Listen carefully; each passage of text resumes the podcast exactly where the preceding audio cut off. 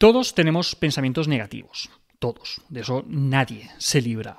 Hasta la persona más happy y, patológicamente optimista que te puedas encontrar tiene pensamientos negativos. La diferencia no está en tenerlos o dejarlos de tener, sino en el manejo que hacemos de esos pensamientos. Si dejamos que nos condicionen la vida o si somos capaces de mantenerlos a raya. ¿Cómo? Pues vamos a verlo.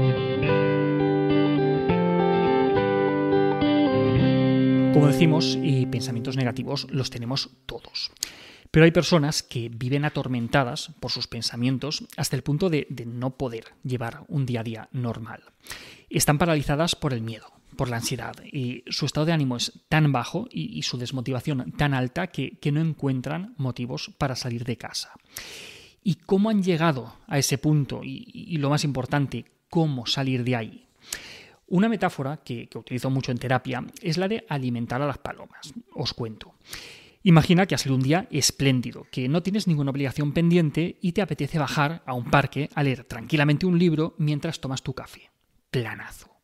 Pues allá que vas, todo es perfecto. Tu libro, la temperatura, el sol, una suave brisa y algunas palomas que están revoloteando por el parque.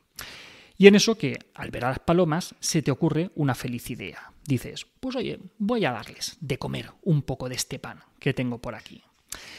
Conforme lanzas las primeras migas, eh, comienzan a acercarse cada vez más y más palomas hasta que te quedas sin comida y quieres continuar leyendo tranquilamente tu libro. Bueno, ese es tu plan, porque las palomas tienen otro plan, diferente.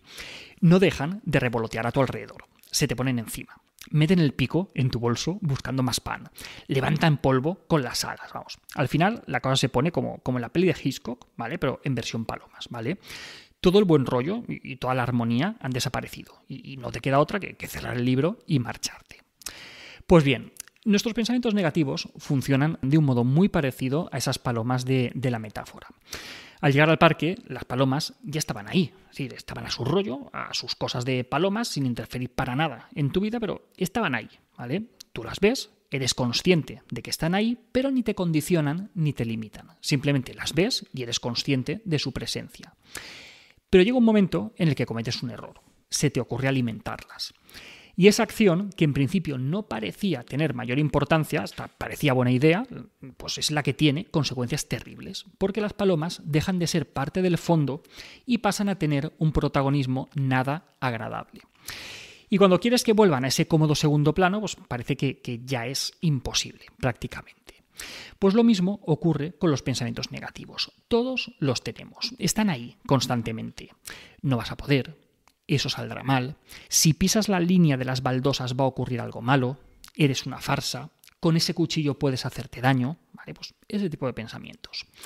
Por lo general, la mayoría de las personas solemos ignorar esos pensamientos, no, no les damos mayor importancia y seguimos con, con nuestra vida. Ignorarlos es la mejor estrategia para evitar que condicionen nuestra vida.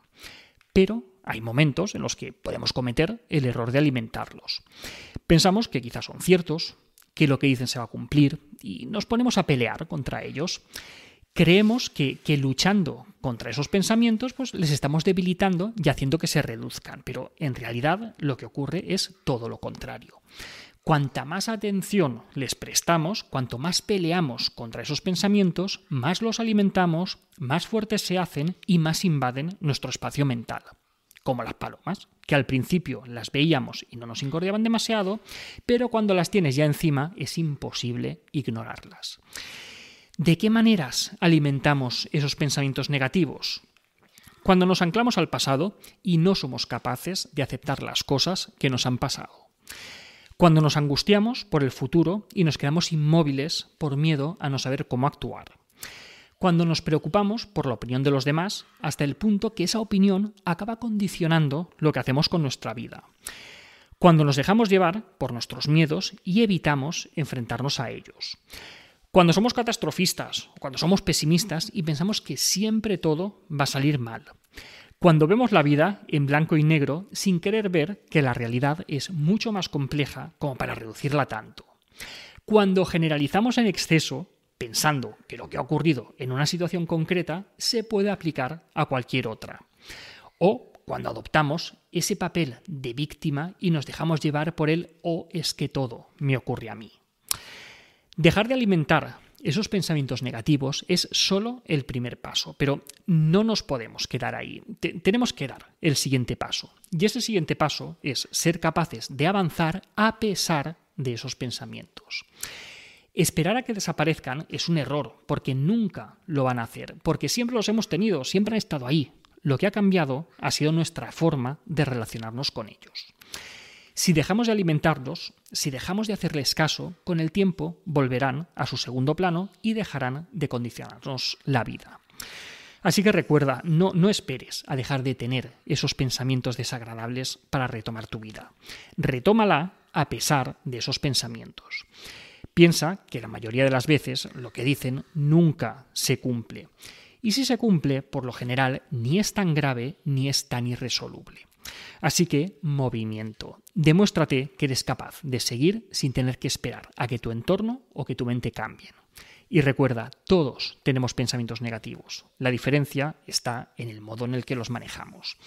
No darlos por ciertos y avanzar a pesar de ellos es la clave para evitar que condicionen nuestra vida. Y hasta aquí otra píldora de psicología. Si os ha gustado podéis ayudarnos compartiéndola. Además, tenéis muchos más vídeos y muchos más artículos en el canal de YouTube y en albertosoler.es. Y en todas las librerías, nuestros libros, Hijos y Padres Felices, Niños sin Etiquetas y nuestros cuentos infantiles, Tengo miedo y tengo un nudo en la barriga. La semana que viene, más. Un saludo.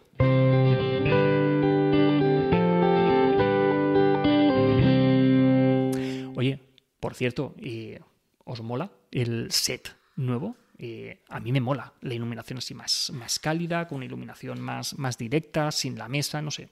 Comentad ahí por los comentarios a ver si, si os mola el set nuevo o no. Venga, un saludo. Dime, cariño. Vale, ahora voy. Venga, vamos a verlo. Bye.